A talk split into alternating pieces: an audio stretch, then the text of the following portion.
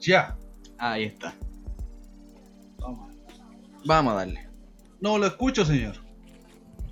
Espérame. Ahí espérame, está, espérame. ahí está, por ahí va la cosa. Ahí sí, ¿cómo estamos? Ahí sí, Bien, bien, bien, bien. ¿Cómo estás, señor? Súper. ¿Cómo están, chiquillos? Muy bien, ¿y tú? ¿Cómo está la cosa por allá? Ahí estamos, sobreviviendo todavía. Sobreviviendo, aguantándole ahí. No, no queda otra, ¿no? Así Sí. es la cosa. Bueno, eh, primero que todo, Ah, lo principal. saludcita, señor. Ah, perdón. El brindis, ahí, eso era. Saludcita. Salud.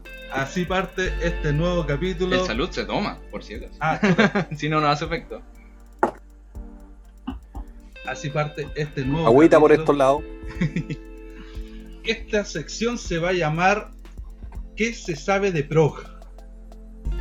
¿Qué sabes, bro? ¿Qué se sabe de prog? De la escena del progresivo nacional y todo. Y hoy tenemos a un invitado ilustre de la escena progresiva en Chile. Por favor, señor, preséntese.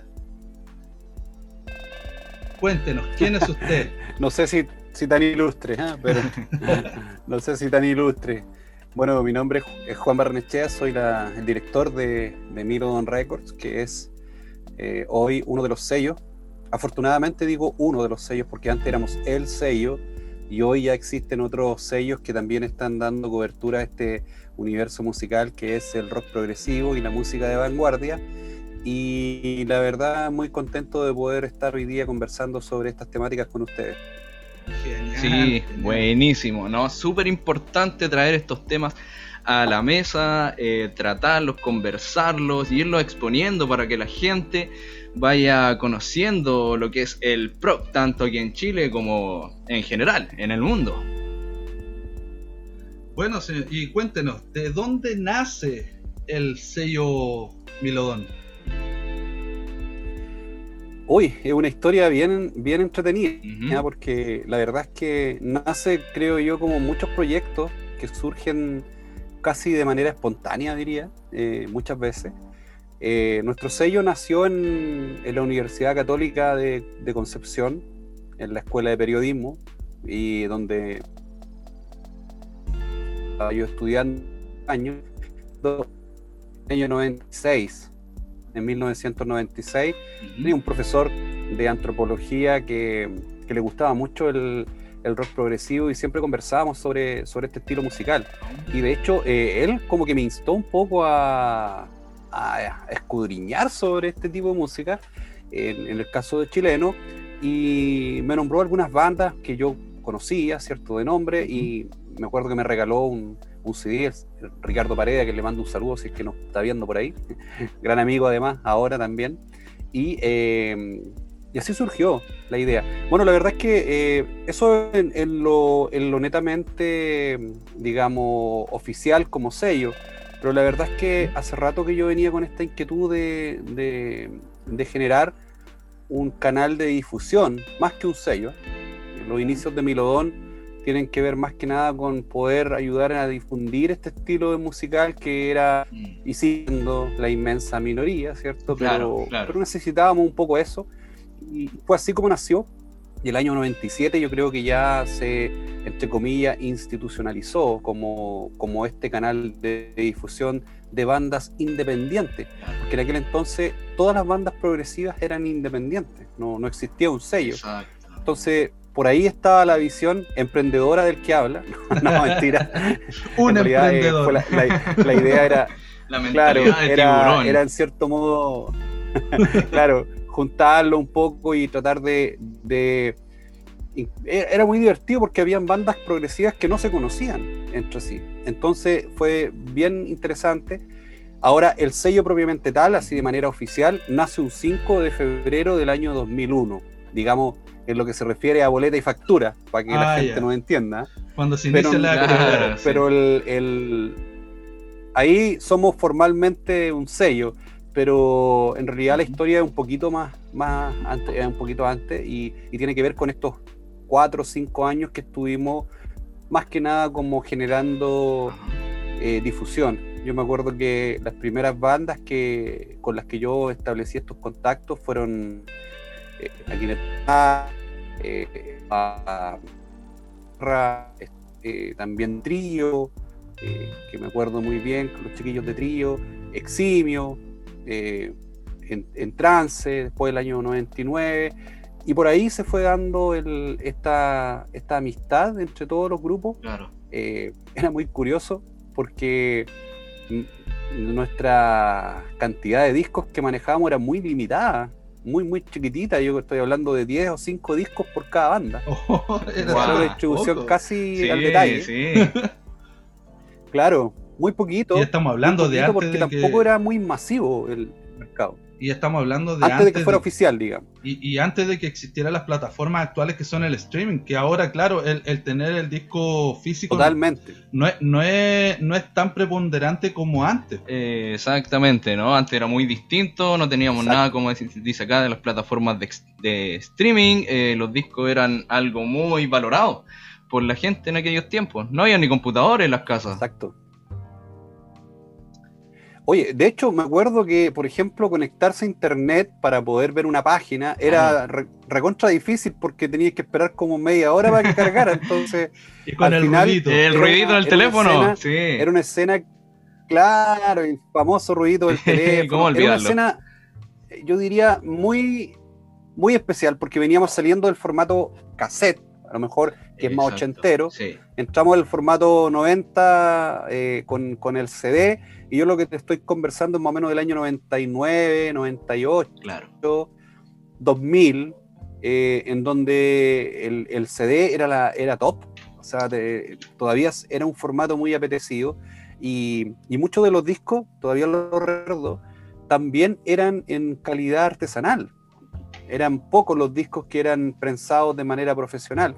Entonces, era puro ñeque en realidad y en ese esfuerzo había una asociación chilena de rock progresivo que era la ARPROCH, que hacía también unos trabajos interesantes, tenían su revista. Nosotros creamos nuestra propia revista en el, en el sello que se llamaba Subterránea. De hecho, creo que tengo todavía un ejemplar que si me, si, me dan un segundo, creo que la puedo rescatar. Sí, por, supuesto, por supuesto. Ah, adelante. Eh, eh, era, muy, era muy bonita porque... dame, un segundo, voy a parar, ¿ah? No voy a, adelante, voy a parar. Sí, es genial el, tema de lo, de lo, que es la, música progresiva en ese tiempo, porque resulta que para empezar era un tema de nicho. Era música de nicho, por lo tanto, tener un disco ya era algo súper. que les tengo cariño? ¿Ah? Ahí está. Estoy desempolvando este recuerdo. Uh, qué reliquia. mira. Oh, mira. Esta, que es la única es la única copia que tengo, ¿ah? la verdad. Oh. Fue la antesala de la revista que tenemos hoy día que se llama Música Sin Límite que se llama Subterránea. Claro, claro. Y esta revista, te voy a decir inmediatamente, es del año. Eh, es del año 80, 2000, perdón. Mm. Sí, me parece que es del año 2000. Mira, era obviamente un fanzine, eh, fotocopia, ¿cierto? No era, no era para nada una revista eh, glossy paper ni nada que se le parezca. pero muy interesante porque tratábamos nosotros de, de, de ¿cómo se llama? De mantener informado a nuestro, a nuestro auditorio. Aquí está. Este, el, mira, es curioso, es el, el número 4, que lo sacamos en noviembre del año 2000. Buenísimo. El único que tengo, ¿eh? no tengo otro. es el único que tengo. Y. Eh, Plastificarlo. Bueno, esa, era, esa era, la escena en aquellos años. Claro, sí, me lo han pedido incluso, pero algunos amigos los tienen. Ya.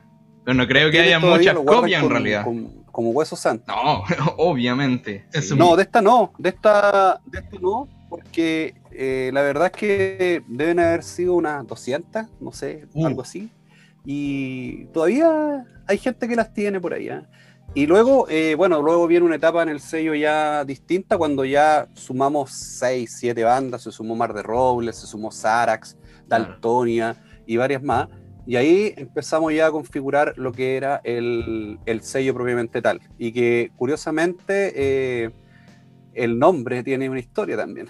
Cuéntanos. Eso mismo nos llama mucho la atención. El tema ahí, el milodón, un animal mítico, algo que causa. Eh, que causa mucha extrañeza, que, que, llama mucho la atención eh, aquí en nuestro país, se habla bastante. Cuéntanos, Juan, ¿de dónde viene ese nombre? Esto es muy interesante porque eh, estando en la universidad, como te decía, eh, ya existía Milodon. ¿ah? Ya Ah. existía antes del 2000 Milodon como este canal de, que te digo de difusión. Claro. Y fue justamente en una conversación con Ricardo Paredes, con mi profe de antropología, que me decía, bueno, ¿y qué nombre les vas a poner? Entonces empezamos a ver varios nombres. Se me- a mí, yo soy muy fan de Camel, eh, una de mis bandas, Excelente, cámara. digamos, de, cabecera. Eh, tengo ahí algunos vicios con Camel, me- toda su discografía en vinilo japonés. Oh. guardadita ahí. Al- de hecho, es una de, mi- de mis joyas. Y, y, bueno, yo pensé Moon Madness, ya dije, o, o no sé, o Ryder en, en- en- en- honor al Snow Goose. Claro. Pero luego pensando me dijo, oye, ¿por qué un, no, un nombre más que haga sentido con, con lo que tú estás haciendo, que es de Chile y todo el cuento? Y, y de pronto a él se le ocurrió algo como bien extremo, así, del sur de Chile. Y surgieron dos opciones. Ujú. Uno era Krill, como el Krill, y Milodón. Entonces yo le dije, ¿sabes qué? Krill no me hace mucho sentido porque es, es como un bicho extraño, chico. eh, Entonces Claro. me suena más Milodón. Tiene más potencia. Claro, más grandioso, tiene su sí. historia. ¿Cachai? Eh, era un, puta, no sé, me, me- me representaba, pero me encontramos con un problema, que había una empresa en el sur que se llamaba Milodón. Oh, Ya, Uy. los Entonces, para no tener problemas Sí. con ellos, claro, para no, para no eh, para tener problemas con ellos, le cambiamos la I latina por la Y. Ah, por eso es que se por eso. Claro, Milodon se Claro. podría Y pa- y se- pronunciar. claro, y, tomó el, el- el- el término ya más sajón, Milodón. Solo con una letra pudieron sacarse el, el El problema legal. Así es. ¿Cómo es la cosa? Así es. ¿Cómo es la cosa? Así es, y ahí nació Milodón, que fue este canal de, como les digo, en una primera etapa, que es un canal de difusión y divulgación, que tenía alguna- algunas cosas como esta página que teníamos nosotros y la revista, y la- las siete bandas que nosotros distribuíamos, pero muy incipientemente su discografía. Y así llegamos al año 2001, en donde ya era, era mucho el, el, digamos, el, el interés y las ganas de hacer cosas Ujú. eh, bueno, yo soy periodista de profesión, entonces eh, trataba de matizar las dos, las dos, las dos facetas, Claro. digamos. Y ese año 2001, eh, no, perdón, el año 2000, eh, nos hicimos, bueno, ya veníamos siendo muy amigos los mexicanos de Cast, que es un tremendo grupo mexicano que, que además son los creadores del Festival Baja Rock en, en- en Cali- en Baja California, en México, Claro. Mexicali y, y surge la posibilidad de, de poder instalar en la primera banda chilena en este mega festival. Y así fue como Oh. eh, fue trío el año 2000 a representar a Chile. Yo no pude ir con ellos, lamentablemente, me tuve que bajar a último minuto. Oh. Y eh, fueron ellos y dejaron, bueno, dejaron muy bien puesto el nombre de Chile. Y ahí ellos me dijeron, oye, no, Milodón tiene que, tiene que ser otra cosa, tiene que ser un sello. Y juégatela por, el- por, por un sello. Y todos los bandas, oye, transfórmalo en un sello. Y el 5 de febrero, cuando nosotros logramos meter a, a Eximio, Ujú. que era la, la banda, digamos, que venía a continuación de trío en, en nuestro roster, eh, logramos hacer el primer disco, que acá lo tengo. Creo que sí, ¿o no? No quiero quedar de mentiroso, sí, aquí está. Y es la única copia que me queda porque se agotó. Oh, Este otra disco- joya ahí. Súper. Simio, Este una banda disco, icónica Ahí del dice, rock chileno. no sé si, si, si al- sepo, Milo CD, Sí, ah, algo se- 01. se alcanza La no sé a ver. ahí. ¿Ya? Wow. Y este disco, este disco que lo tengo acá, Hermoso. fue el primer disco de Milodón. El 5 de febrero lo, lo reeditamos porque ellos habían hecho una edición previa y nos fuimos a México con, esta vez con ellos, fuimos para allá. Yo renuncié al diario El Sur, donde trabajaba, y me fui para México. Y, y ahí creamos Milodón un 5 de febrero do- del 2001. Por eso es que el 5 de febrero, es decir, este viernes, Este viernes. Exactamente. eh, el Santiago sí. Rock 10 coincide con la fecha y es, son los 20 años justos de la creación oficial ¿ah? como sello. Ya les conté que teníamos 5 años antes, claro, o sea, Claro, cuatro sí, años antes, Siempre hay una previa, historia previa realidad- ahí. son 24 años. Claro, pero Claro. Esa es un poco la oficialmente. historia de cómo na- sí. nació Milo. Mm, Excelente. Súper, súper, Y- muy y en- interesante. Y en, todo, en todo este en todo este juego de crear la, el sello, supongo yo que también hubo algunos chascarros, alguna anécdota en cuanto a grabación, edición y todo. Cuéntanos, ¿qué, ¿qué podrías sacar de ahí de, de esos De todo. años? Claro, exactamente. Igual nos, Algún- gu- alguna de esas tallitas que, Sí, que pudieron haber pasado. nos gustaría saber igual como los primeros Hay equipos que ustedes usaron, porque claro, hoy en día cualquiera se descarga un DAO, puede acceder mucho más fácil, pero en esos tiempos no era así, po. Exactamente. Mira, hay muchas historias, hay unas muy sabrosas. eh, Me imagino. Otras que yo sé que los grupos, los grupos se van a reír mucho. Sí. Eh, mira, la, la más chistosa de todas fue, no chistosa, ahora me río. ¿eh? Me río mucho. Claro, uno ahora se ríe, pero en el ese momento- no, no- no fue chistoso. Ah, Cuando fuimos a México con Eximio, el año 2001, eh, junto con tocar en el Baja Proc, que fue una tremenda. Imagínate, estaba Solaris, estaba Leorme, eh, gru- unos grupos increíbles, Pulsar de Francia. Oh, Era, wow. era una. Era una constelación de mega banda, y ahí estaba Eximio, justamente, el, nosotros ahí como buen chileno, ahí junto con, Dando grupo cara. se nos ocurrió hacer una mini gira por México. Y ustedes entenderán que México es un país también bastante grande. y muy Y se nos musicalizado. ocurrió hacer un, un- un- sí, un show en Chihuahua. Entonces nosotros estábamos en Baja California, en. Mexicali, y para poder llegar a Chihuahua tenías que conducir 1250 kilómetros. Oh, oh, oh, qué Una cosita poca. Como para, para hacernos como de Chillana, no sé, ¿a dónde será? A, a Calama, un poco antes, tal vez, a Copiapó, una cosa así. Claro. Claro, sí. Y- es bastante. Y la verdad es que es largo, sí, y, y por el desierto de Sonora. De hecho, pasabas por la frontera de Estados Unidos, como que regresabas a México y ahí te, te metías a, a Chihuahua. Y obviamente había que cruzar el desierto ese que, que narra Claro. muy bien Castañeda y todo eso. Y, Claro. en el medio del desierto, cuando íbamos, cuando íbamos en 4 de la mañana, yo iba de copiloto, y Fernando Jaramillo, que es el baterista Eximio, baterista del Beto Cueva.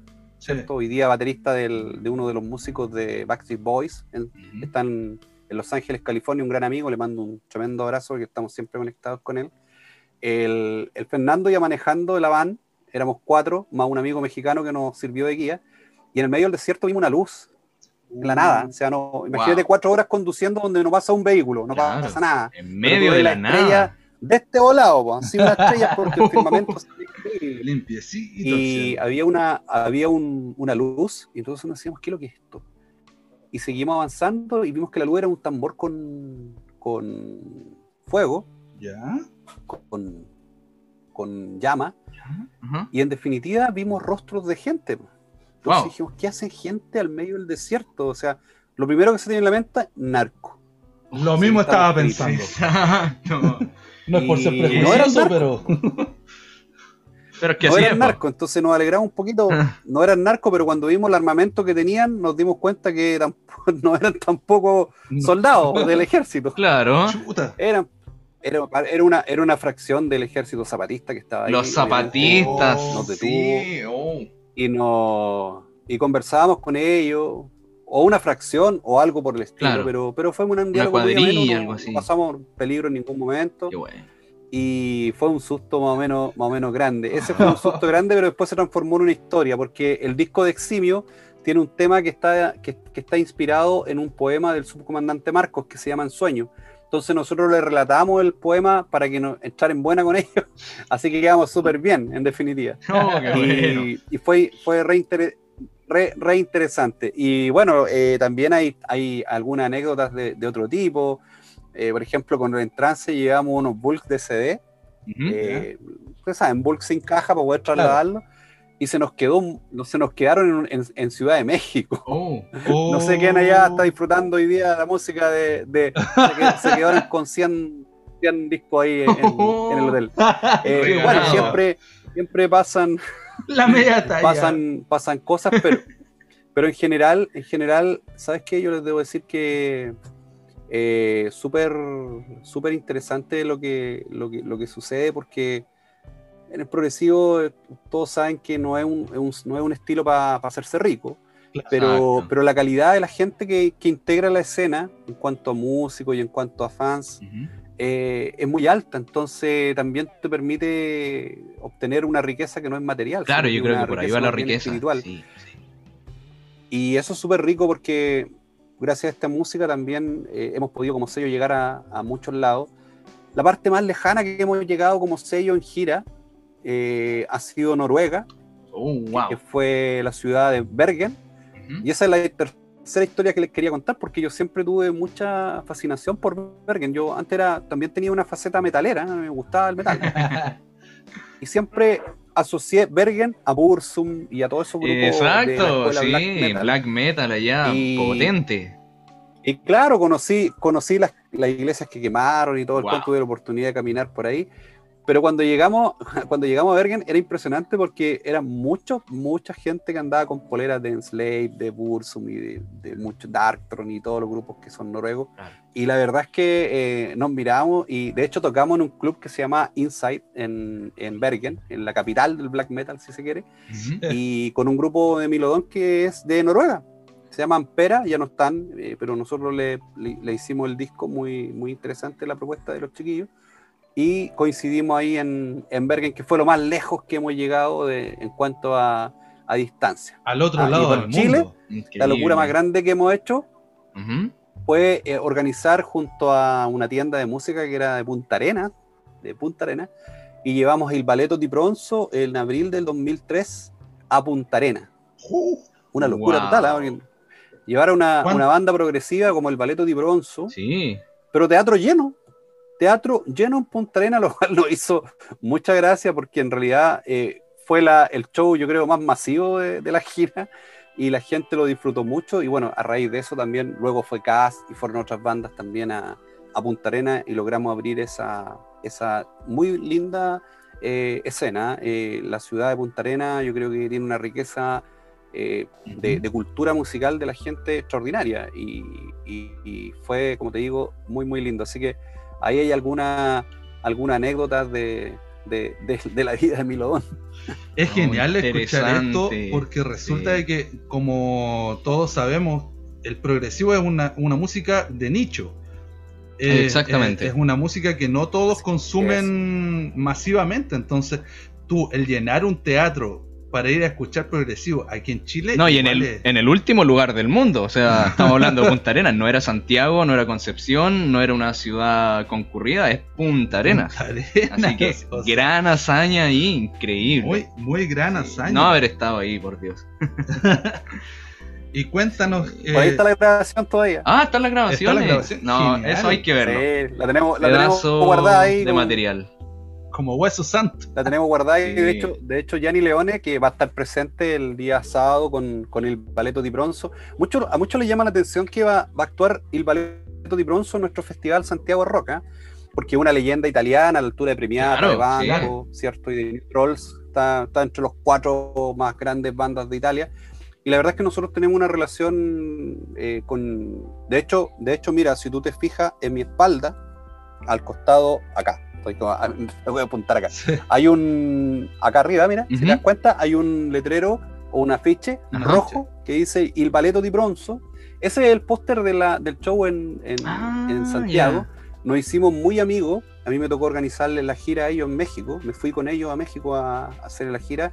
Eh, Gianni Leone es el único miembro original que está en esa formación, es un trío. Para mí es uno de los mejores tecladistas del planeta, lejos. O sea, Es una bestia. está Emerson, está Gianni Leone y no sé, tal vez un par más. Claro. Pero, pero, pero Gianni Leone es un personaje realmente, un, un monstruo de los teclados. Sí. Y para muchos chilenos es una tremenda banda. Y la verdad es que estar en el Santiago Rock, eh, en, lo- en el cumpleaños 20 de Milodón, eh, para él fue un tema de amistad más que nada, porque eh, le encanta Chile cuando estuvo en Viña, en Valparaíso, en, en Santiago y en Punta Arena, y quedó fascinado con nuestro país. Y dijo, no, yo quiero estar, y, y envió, voy a dar un adelanto, envió dos temas. Ujú, La presentación del Balletto di Bronzo el día sábado tiene dos temas. Ajá. Y uno de los temas es Primo Encontro, que es como el tema caballito de batalla de- Claro. de- de- del baleto. Así es que no se lo pierdan porque es, un- es una banda realmente extraordinaria. Y, y- bueno, eh, grande amigo, como digo, con, con, con Gianni. Y, y eso es lo que te da la música, Claro, poder conocer sí. gente maravillosa que, que al final uno la ve como una estrella muchas veces y no son tan así. Son gente muy sencilla, eh, músicos de otro nivel. y, y eso es lo, lo rico de poder compartir con ellos en algunos momentos de la vida. Claro, muy interesante lo que estás diciendo ahí, Juan. Uno a veces los ve endiosados allá en el podio, pero interesante ver cómo al compartir con esas personas uno se da cuenta que son personas que sienten, que expresan sus cosas ahí a través de la música y eso me hace pensar un poco eh, me gustaría, no, nos gustaría preguntarte sobre algo que mencionaste muy importante, que también es algo que nos trae hoy en día, que es el Santiago Art Rock, el cual en estos momentos está próximo a cumplir su décimo aniversario. Así que muy importante eso, nos gustaría saber entonces, Juan, cómo nació este proyecto del Santiago Art Rock, el contexto en el que se produjo, las primeras historias sobre este importante festival. ¿Qué nos podrías contar sobre eso? el Santiago Rock es tan viejo como Milodona. wow. Entre comillas, Claro, 20 años. El Santiago Rock yo creo que tiene un poquito más. Yo creo que me parece que tiene 21 años. El primer evento de Santiago el Rock nace después de participar junto a varias bandas, me acuerdo en aquel entonces Quinetón Retar, Subterra, en Trance y Abrete Gandul en un encuentro que se llamó Vanguardia 2000, que se hizo en ah. el teatro, este que está ahí en Providencia, el teatro que creo que hoy se llama, eh, ay, no me acuerdo el nombre en, este momento, pero, pero un teatro muy bonito, Teatro Providencia creo que se llama, y, ahí se hizo este encuentro, y nosotros eh, nos gustó tanto ese encuentro que decidimos como sello, estoy hablando del año 2000, ¿ah? para, que, para que vean que todavía no, ni siquiera estábamos como institucionalizados. Todavía no. Exactamente. Eh, hacer un, evento. Y ahí hicimos el primer Santiago Rock que se llamó, le, quitamos un poco la palabra porque era muy largo, así que se llamaba Santiago Rock 1. Ah, y eh, no tengo la ficha acá, no, no está dentro de mi afiche. Eh, ahí estuvo cuatro bandas, participaron en aquella ocasión y lo hicimos en la OS, o la ex OS en realidad, la, la discoteca ahí de Bellavista. Y fue muy, muy interesante, fue muy bueno, además. Eh, no teníamos mayor experiencia, pero como fue un, evento colectivo, nosotros creemos mucho en el colectivismo, como sello. Digo nosotros, ah, pero en realidad Milón no, no, no es mucha gente, ¿ah? eh, somos poquitos, pero creemos mucho en el colectivismo. O sea, no, no pensamos que los esfuerzos y las energías tienen que canalizarse entre, entre un grupo de personas, porque es lo que la humanidad hoy día requiere no, no, no, estamos del lado del individualismo extremo, ni los personalismos eh, odiosos, porque creo que tenemos que trabajar de manera conjunta. colaboración en vez de competencia. Y por lo tanto, colaboración en vez de competencia. Es el eslogan nuestro. Y de hecho, eh, así nació el Santiago, el Santiago Rock 1 que se llamó Santiago Rock el año 2000. Y luego vino una serie de eventos que los fuimos haciendo cada dos años.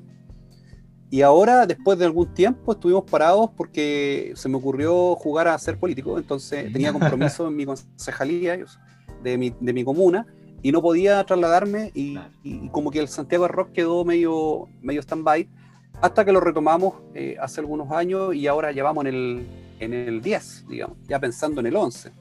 Y, y la verdad es que fue muy bonito porque en nuestro festival han actuado muchas bandas de, chilenas y extranjeras y creo que hoy día el Santiago Rock, no sé si es el, festival más importante de Chile en progresivo, pero sí es un escenario reconocido y validado por, por, los fans. Cuando nosotros hacemos nuestro evento, generalmente lo hacemos en lugares no tan grandes como en aquellos tiempos, estamos hablando de salas de 200, 300 personas, eh, la gente va porque sabe a lo que va, conoce el, sello que está detrás del festival y además nosotros nos preocupamos de dos cosas súper importantes. Primero, que tiene que sonar bien. Primordial. Escogemos lugares donde Primero que todo eso. Suena, suena bien. Por ejemplo, lo, hacemos, a veces lo hacemos en la sala master, que es un espacio más chico, reducido, pero suena increíblemente bien. Entonces, eh, yo prefiero tener a 180 personas súper contentas, escuchando a dos metros el, el grupo, pero escuchando todo, los matices, todo. Exacto. Y no en un, un vomistar, por así decirlo. Entonces, eh, entonces Palo. Eh, eso es lo que eso es lo que yo considero, ¿cachai? Considero que es importante porque somos minorías, ¿cierto? No vamos a llenar un teatro de, de 2.000, 3.000 personas, ni mil personas, pero las que van, que se retiren tranquilas y, contentas de que escucharon lo que, a, lo, a lo que fueron.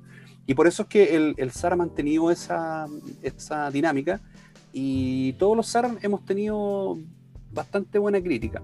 El último, el del año pasado, que fue el confinamiento que le llamamos, fue un experimento total, o sea, nunca se había hecho un, evento, entre comillas, eh, para la ocasión, eh, y la verdad es que causó mucho interés porque tuvimos bandas de Perú, de México, de, España, de oh, Brasil, de Argentina y de Chile, obviamente, y fueron eh, dos días muy interesantes. Fue tan, fue tal el impacto que causó este festival que era virtual, es remoto, ¿cierto? No, no tiene las, las características de, de, un evento vivencial o presencial, pero fue muy interesante que tuvimos que rápidamente formular el SAR 10, que era el de nuestro cumpleaños, y hoy día tenemos 21 bandas confirmadas para este festival. Súper.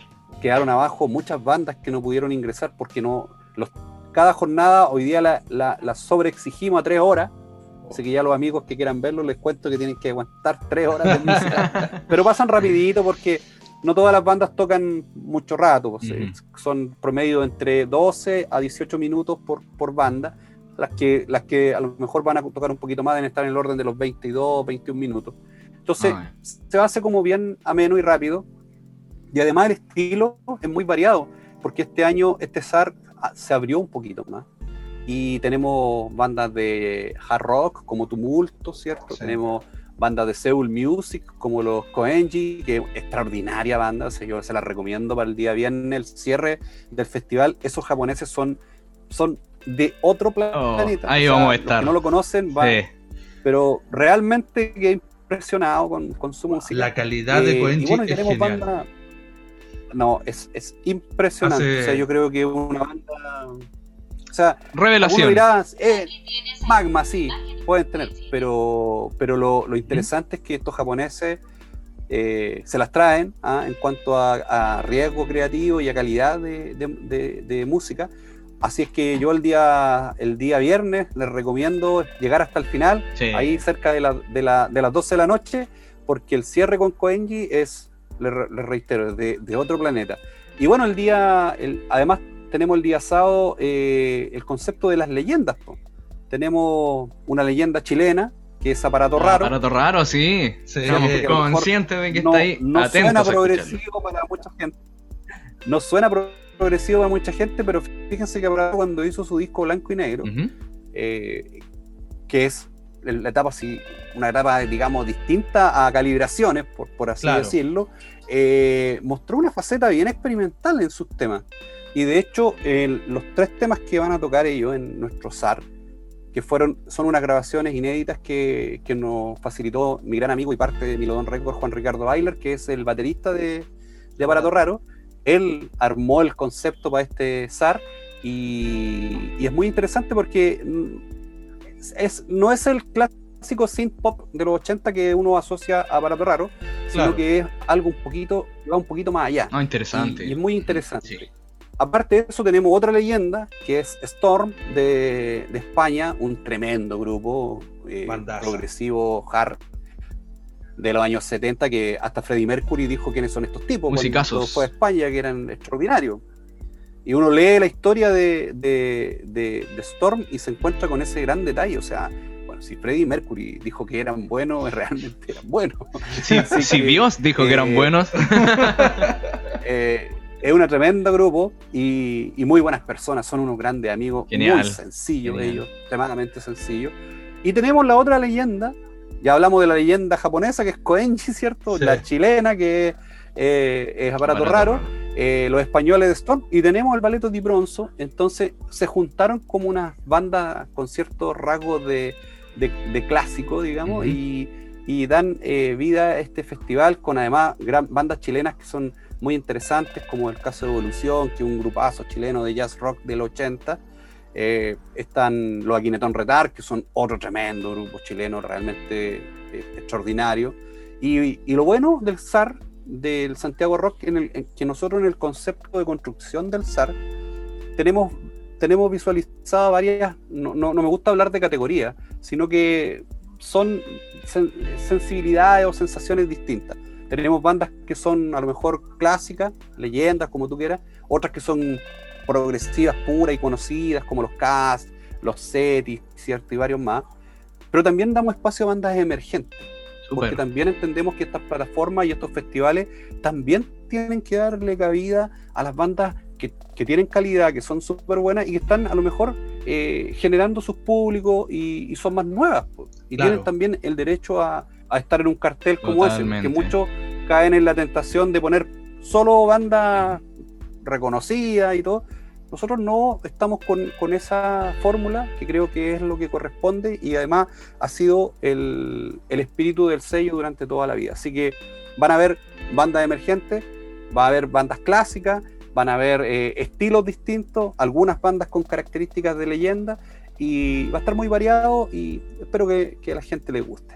Va estar entrete y Viernes y sábado a las 21 horas promete. Vaya que promete aquí el evento. Ahí vamos a estar fijos. Hoy dicen que hay una, hay una banda que, pretende romperla, que, dicen que es de Chillán.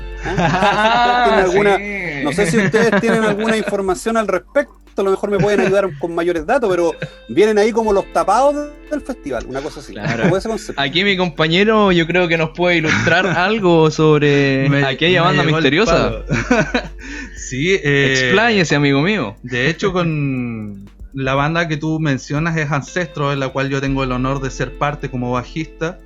Eh, y aquí públicamente te queremos dar las gracias a nombre de Ancestro por abrir esta puerta a una banda emergente como la nuestra, en la cual queremos eh, exponer nuestra forma de hacer música.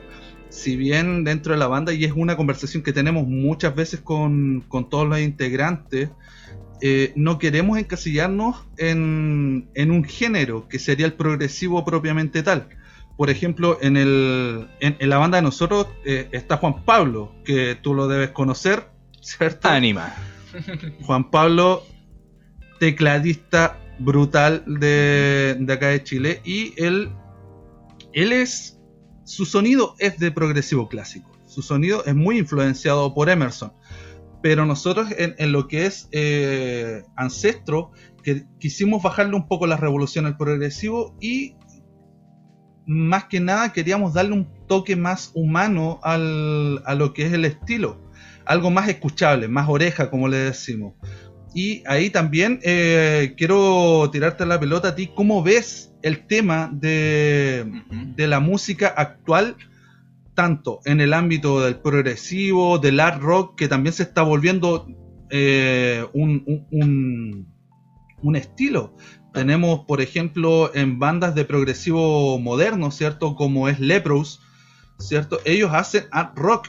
Entonces, ¿cómo ves tú el contexto de la, de la música progresiva y no progresiva artística del rock aquí en Chile o en el mundo? Sí, mira, yo creo que hay una evolución clara en el concepto. Para mí, un amigo me definió muy bien en lo que era el rock progresivo hace muchos años, y un gran músico chileno, y él hablaba que el rock, el rock progresivo era como, era como la música clásica tocada con instrumentos, claro. digamos, electrónicos. Era, tenía mucha, mucho sentido. Y, la verdad es que yo creo que ha habido una evolución en cuanto a estilo. El rock progresivo se nutre de muchas vertientes musicales, desde el jazz, el blues, eh, la música contemporánea. Rock psicodélico. Un montón de, El rock psicodélico, por supuesto que sí. Y últimamente, fíjate que lo que tú mencionas es muy interesante porque el, concepto art rock creo que ha sido como una derivación un poco más amplia y se acerca un poco a lo que en Inglaterra llaman el post progresivo, que es algo que está haciendo que, bueno, lo vemos en Steven Wilson, por ejemplo, oh, ¿cierto? Que cada disco es una cosa muy rara y, y, la verdad es que uno dice, ¿qué, qué, está, ¿qué está haciendo este tipo? O sea, si partió con, con, con, un estilo que uno lo encontraba de, corte progresivo, después uno se da cuenta que fue evolucionando. Y en realidad yo creo que la gracia de nuestro, de nuestro, de nuestro estilo progresivo es que justamente es una evolución permanente. Si bien yo soy fan del sonido de Camel, del sonido de Genesis o el de Yes, que son como clásicos, ¿cierto? Pero si tú ves también, los grupos dentro de su formato clásico siempre han tenido espacios para poder eh, experimentar.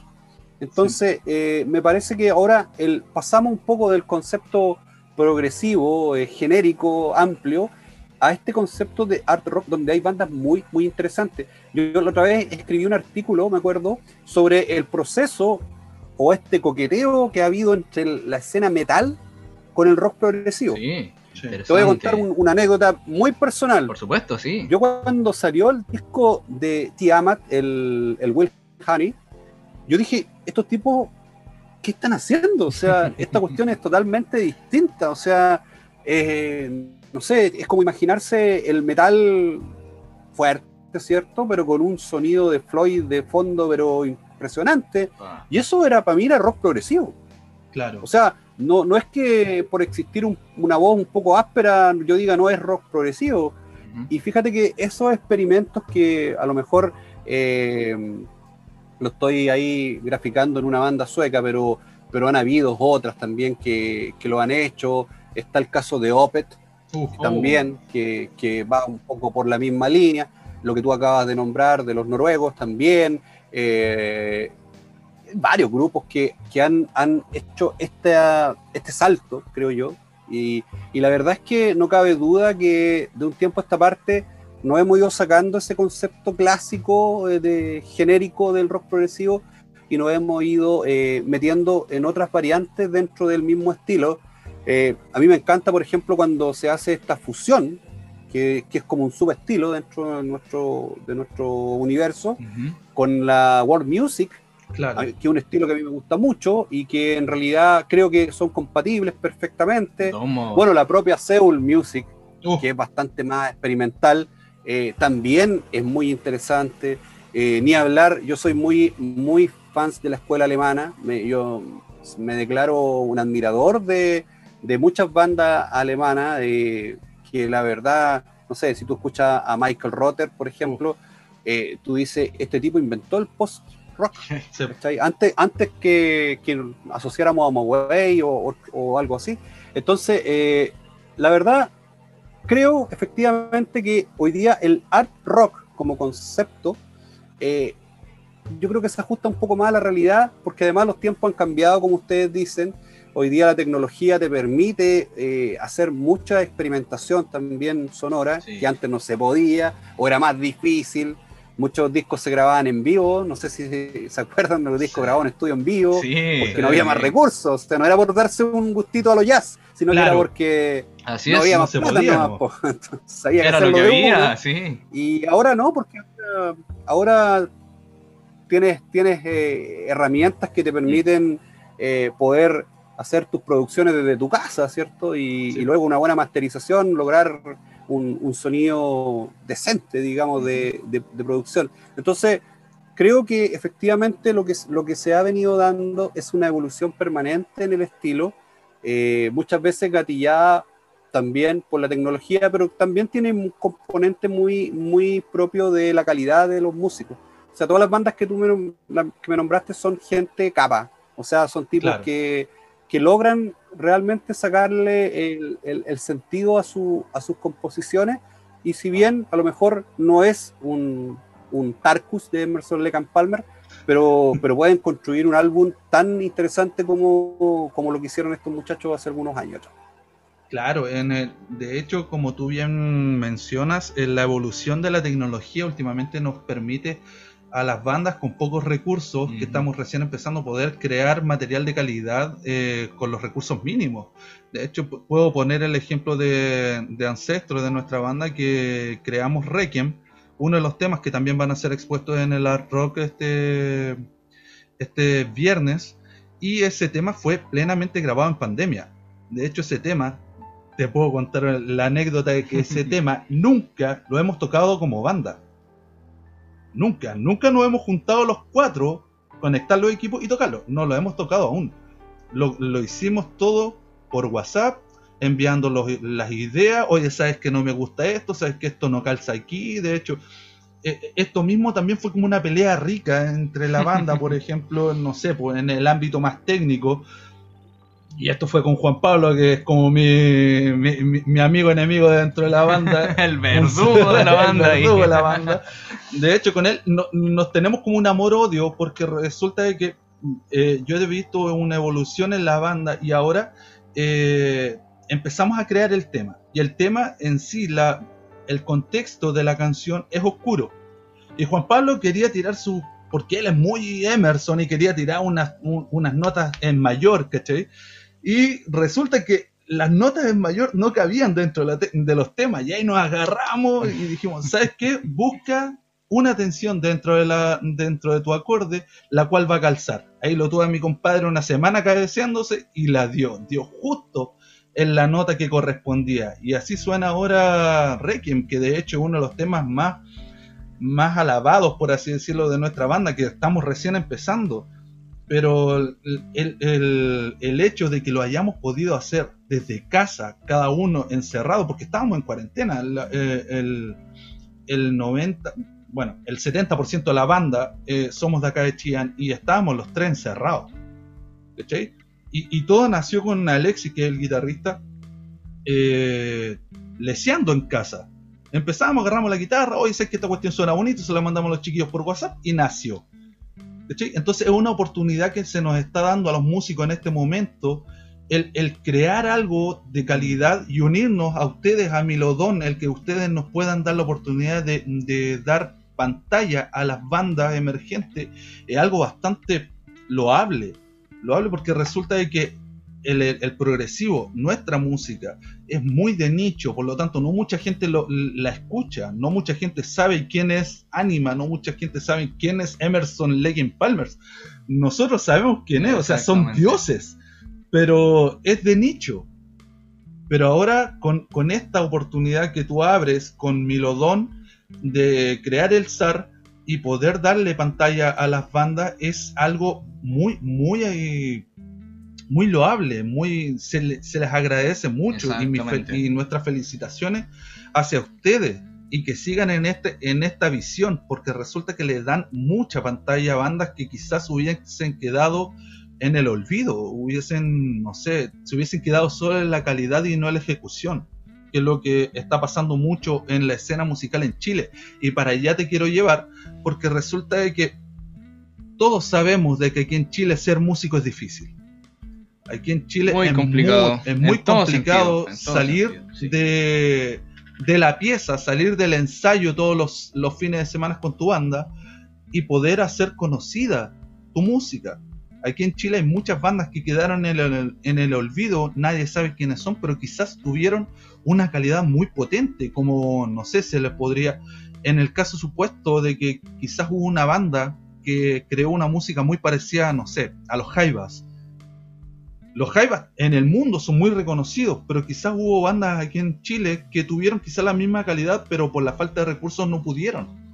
Entonces quisiera saber tu opinión, ¿qué tal la, cómo ves la proyección de la, de la escena musical aquí en Chile? En cuanto a músicos. Mira, yo coincido plenamente, claro, coincido plenamente con lo que tú señalas. Eh, de hecho, hay un, hay una por ahí, no sé si a lo mejor en algún momento les puedo pasar un, un texto que hay por ahí que hace algunos años que me tocó escribir, un poco la evolución de esta vertiente dentro de Chile. no, yo no soy tan experto en la materia, pero desde la mirada de, todo lo que he ido tratando de, juntar de información con los demás grupos, y efectivamente en los años 70 eh, teníamos una escena muy vigorosa eh, en, el concepto, si si se quiere, de rock progresivo. Obviamente fue una década eh, compleja, sabemos que se nos vino una dictadura militar, que cerró muchas oportunidades de, poder desarrollar el, arte en, este país, y luego vino una etapa que yo le llamo la trinchera silente, que es de prácticamente del 80 al, al, al 90, al 88, en donde aparte de, esa limitación que existía, no se olviden que ahí el formato era el cassette. Claro, sí. Era prácticamente sacar un cassette y algunos, algunos vinilos que eran, eran era, era conseguir un vinilo de, Sol y Medianoche era impensado, por ejemplo, y, era como súper exclusivo eh, el poder eh, acceder a este formato. Era básicamente cassette. Y nosotros como sello hemos intentado rescatar ese tipo de música. Por ejemplo, yo, yo me siento muy orgulloso y contento de haber rescatado a grupos como Bandada, una tremenda banda chilena de jazz rock progresivo.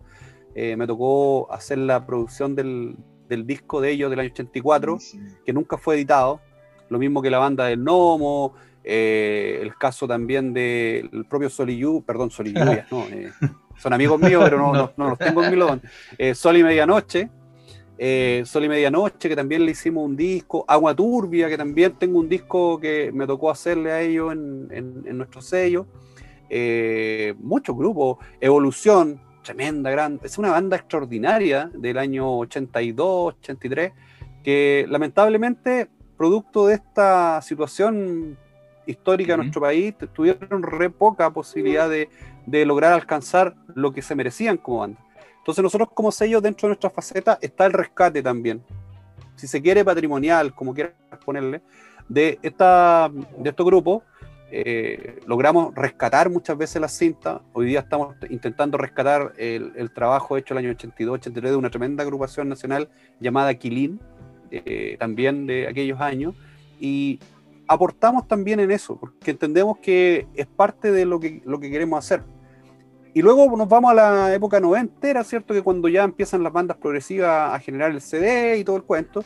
Y llegamos al 2000, que fue como el apogeo. Ahí nosotros llegamos a editar 14, 15 discos por año. Y era los mejores tiempos, me refiero al 2004 al 2006. Entonces, ¿qué quiero decirte? Hay una evolución que muchas veces está, en cierto modo, no sé, condicionada por el formato, ¿cierto? A partir hablando del vinilo en los 70, el cassette en los 80, luego pasamos al CD, y hoy día estamos en una era eh, eminentemente digital. Exactamente. Nosotros eh, tomamos una decisión el año 2018 de traspasar nuestro, nuestro catálogo al formato digital. La verdad que yo era bien reacio, ¿eh? debo reconocer. No, siempre fui medio fundamentalista, quería el, el, a lo melómano, ¿ah? el, el, el, formato, físico, exacto. Pero después me di cuenta que era, que era, era injusto también con las bandas. Era injusto con las bandas porque nosotros nunca hicimos ediciones tan grandes y numerosas, generalmente eran mil copias y después bajamos a 500 y después ya 500 era mucho. Entonces yo decía, si tenemos la oportunidad de que una persona que le guste el rock progresivo en Sri Lanka, por ejemplo, en Afganistán o donde sea, tenga el acceso a poder eh, llegar a la música, porque obviamente en el formato físico no estaba el disco, muchas veces estaba agotado y eh, no existía esa posibilidad. Y yo era bien, bien crítico de los famosos blogs ¿ah? que existen hoy día en Internet. Yo no tengo nada contra eso eh, desde el punto de vista de que sé que son parte de nuestra realidad. O sea, nosotros editamos un disco y al otro día está disponible para descarga en un portal de cualquier lado. Pero a mí lo que me molesta Oh.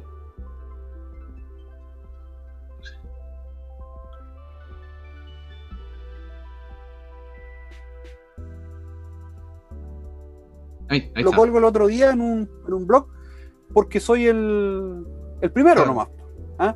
Y no me preocupo que suene bien, ni que tenga la carátula correcta, ni que los nombres de los músicos sean los correctos. Eso da, da lo mismo. Entonces dije, la verdad estamos cediendo terreno en eso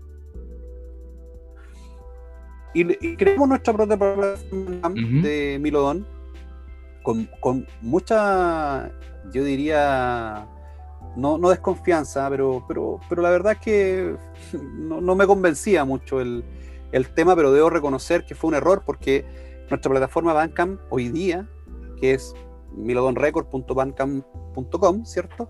Hoy día tiene del orden de 200 personas diarias que entran a Bandcamp a escuchar música, 400 a veces, eh, y, escuchan la mayoría de los grupos.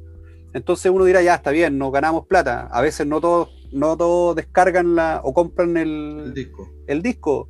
Pero, pero si 50 personas el día cuando tengamos Ancestro, por mm. ejemplo, ya lo estoy metiendo dentro del sello. Vamos. Cuando, cuando tengamos el disco de, de, Ancestro ahí y 50 personas lo puedan escuchar, yo creo que también es bueno, es bueno para el, para el grupo y, y, en algún momento a lo mejor tendrá que traducirse también en algo de, de incentivo para, para, la banda en cuanto a, a, compra, pero, pero si no es así, hoy día creo que los grupos también apuestan mucho por porque más gente los conozca y no nos podíamos negar a esta posibilidad y fue así como que creamos el, nuestro canal de YouTube que es donde va a transmitir el festival el día viernes y sábado. Le aviso a todos, www, ¿cierto?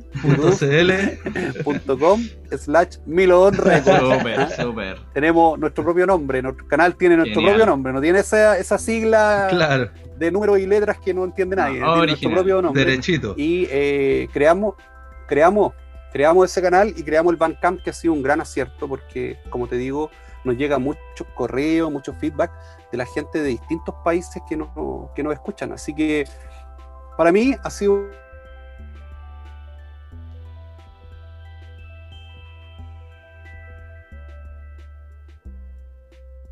afortunadamente ya no solo existe Milodón, está Watcher Record, está eh, Persea, creo que se llama otro sello que también está trabajando, y está Halim. Así que por lo menos ya hay cuatro, cuatro discográficas que están, y presagios, cinco, que están sacando material progresivo y eso es recontra bueno. O sea, mientras más exista oportunidades de hacerlo. No, exactamente, súper bien. Mientras más oportunidades de mostrar esto que es el rock progresivo, mejor para que eh, se vaya difundiendo este nicho tan interesante. Eh, cuéntanos, Juan, una de, de los temas interesantes que tenemos acá en la pauta, ya para ir cerrando también esta entrevista.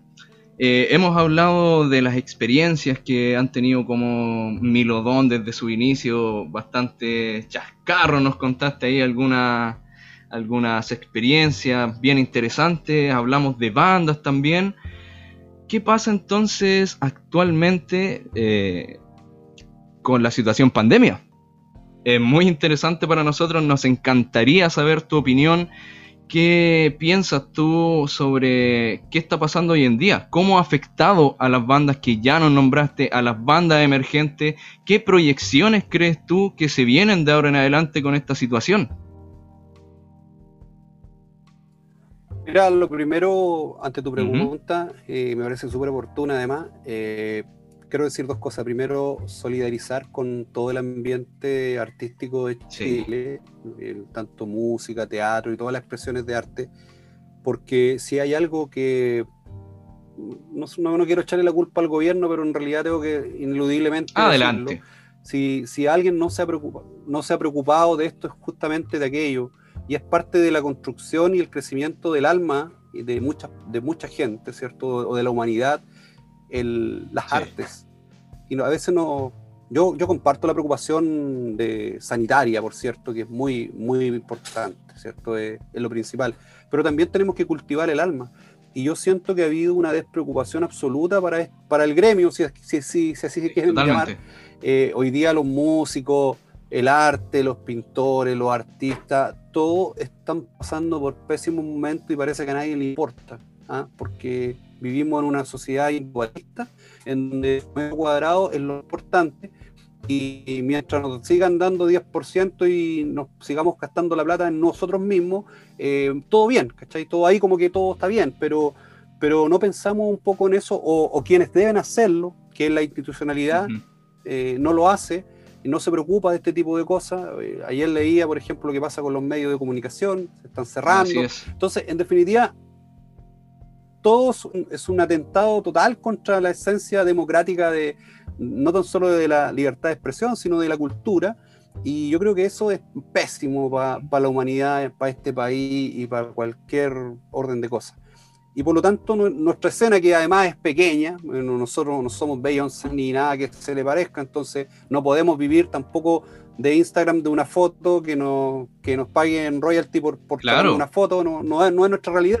Entonces, para la, para la gente que hace música de riesgo, de vanguardia, rock progresivo, lo que, lo que sea, y que no es masiva, no cabe duda que son años muy difíciles, muy, muy difíciles.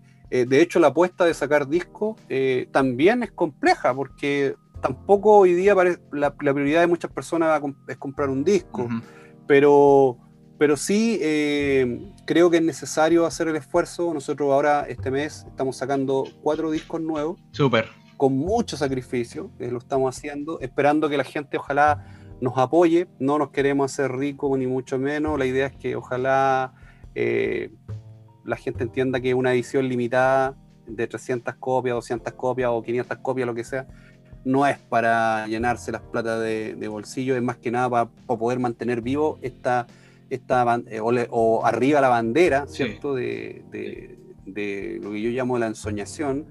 Y, y es la realidad que ya tenemos. Yo, la verdad, converso con muchos grupos progresivos que tienen sus discos grabados en proceso de, masterización o, lo tienen guardado porque no, no, no se puede hacer eh, por una realidad económica también. Y, los sellos tampoco podemos darnos el lujo de sacar muchas producciones porque tampoco tenemos muchos recursos. Y es complejo, es algo súper complejo, porque es nada gris el ambiente musical en, en los últimos años, salvo el pop, que sobrevive por sí, solo.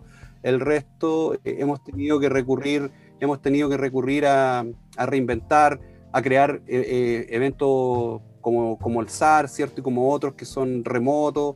Yo no cobro por eso. nosotros generalmente lo hacemos de manera gratuita, si bien aceptamos también donaciones, porque obviamente hay que financiarlo. Exactamente. Y no siempre están los recursos. Si alguien quiere financiarlo en nuestro, en nuestro festival, bienvenido sea. Si no tiene y no puede hacerlo, igual lo va a ver. Pero, pero la verdad es que es complejo y creo que no estoy completamente seguro que esto también nos va a traer un coletazo desde el punto de vista cultural, que va a ser un retroceso desde, ese, desde esa mirada pero por otro lado, como yo soy una persona que considero que, tenemos que ver la vida con optimismo, si no, no tiene sentido. O sea, creo también que esto nos ha permitido, eh, nos ha dado una oportunidad de reinventarnos. Y en el es curioso, hemos crecido como sello un poco, eh, porque hemos hecho cosas un poco más novedosas. Creamos una revista que es virtual, ahora se entrega en un formato virtual, entonces ya vamos a hacerlo. Tenemos un festival virtual y tenemos acceso a música de manera virtual, pero no queremos perder el contacto de piel. O sea, para mí no hay como un concierto en vivo, nunca, nunca va a haber algo que se le parezca porque la música son sensaciones y las sensaciones tienen que ser eh, presenciales, si no es robótico, entonces no, no, para mí no, no es lo mismo. Y yo espero sinceramente que en algún momento pase esta, esta pandemia que estamos viviendo eh, creo que hoy día vivimos es, es la suma de una despreocupación como seres humanos que hemos tenido por el concepto de la humanidad. Nos hemos transformado en seres egoístas, individualistas, eh, muy, muy pragmáticos, muy, muy tentados por, por, por el cortoplacismo y por satisfacer necesidades que a lo mejor está bien cuando te da la posibilidad, el dinero para, acceder a aquello, pero hemos descuidado la parte humana, la parte interior, la parte del alma. Y hoy día lo que estamos viviendo es justamente una crisis eh, interna del ser humano. O sea, cuando tú ves gente en la calle que no se cuida, que no, le interesan absolutamente nada, no, no, piensa en el prójimo, no piensa en su familia, es porque en realidad tenemos una crisis aguda como sociedad. Y, hoy día esta crisis también la vamos a tener en, nuestro ámbito y lamentablemente muchas bandas hoy día a lo mejor no están haciendo música eh, o están pensando la continuidad de sus proyectos porque justamente están condicionados. Y, y, es muy lamentable. Y yo lo único que espero es que ojalá esta pandemia pase luego, que volvamos a reencontrarnos, que volvamos a abrazarnos, que podamos mirarnos nuevamente eh, cerca la gente, podamos ser nuevamente seres de piel, y, pero por sobre todo que cambiemos también nuestros corazones y nuestra alma, porque si no, nos queda re poco mundo. Si no tomamos conciencia de la vulnerabilidad que hoy día tenemos en el cambio climático, en, cómo maltratamos nuestra, nuestra, nuestra tierra, nuestra biodiversidad, que la castigamos más y a nadie le parece que importa porque lo importante es pasar el momento. La verdad es que creo que eso nos tiene complicado junto con esta maldita pandemia que estamos viviendo. Y espero es que venga una reinvención y que en definitiva eh, de esta crisis podamos salir eh, robustecidos como, como especie, como seres humanos, y, podamos reencontrarnos con lo que siempre hemos sido, digamos, y, para donde tenemos que apuntar, que, que son seres distintos, solidarios, no tan, no tan egoístas, vuelvo a reiterar, y en la música, en la música, yo espero también que volvamos a ser como antes, es decir, en, trabajemos modelos colectivos donde todos podamos desarrollar esta cultura esta tan linda que es el, el, concepto de la música en todas sus vertientes y eh, podamos el 2021 en algún momento decir por fin zafamos y ahora empezamos una nueva era dentro de, de nuestras vidas. Importante, muchas gracias por tu por tu buena onda y tu... Me puse medio filósofo. Está bien, de hecho. interesante, muy profundo. De hecho, nuestro podcast eh, se, caracteriza por estos puntos de vista, así que bienvenidas sean tus reflexiones, querido amigo. Eh, y aquí también nos caracterizamos por decir las cosas como son. Exactamente. Eh, temas peliagudos. Temas peliagudos los que se tratan en este, ah, en este podcast. Las cosas se dicen de frentón y como corresponde. Como tiene que ser.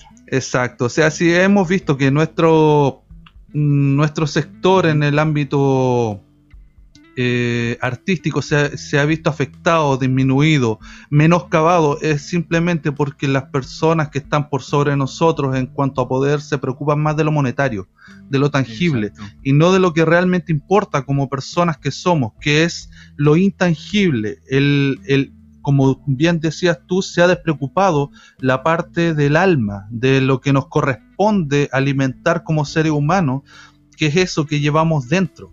Entonces, eh, en este momento lo que corresponde es unirnos todos, en este momento, como músicos, como dentro de Milodón, todos debemos unirnos en, en entregar buena onda y no callarnos frente a estas cosas porque resulta de que, como decía el dicho antiguo, guagua que no llora no mama.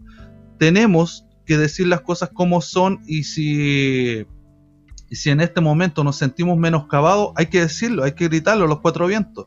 Oye, la gente se está preocupando solo de la industria, solo se está preocupando de conseguir de conseguir cosas banales, pero no se están preocupando de lo que les ha alegrado la vida durante todo el tiempo que llevan aquí sobre esta tierra, que es la música, que es el arte resulta de que qué sería, según Nietzsche, qué sería de la vida sin música. Un error, un error es lo que dice Nietzsche que sería la vida sin música. Y es muy interesante el tema que ha salido a la palestra ahora, que es eh, la pandemia de crisis social, que en realidad dejó a la vista esta pandemia de COVID, eh, el individualismo que bien mencionaba ahí Juan es una cosa terrible hoy en día del yo me salvo solo, me da lo mismo el resto, mientras yo esté bien, eh, bien entre comillas, eh, claro, la colectividad, la colaboración, el trabajo en grupo, ya de eso nunca más se supo.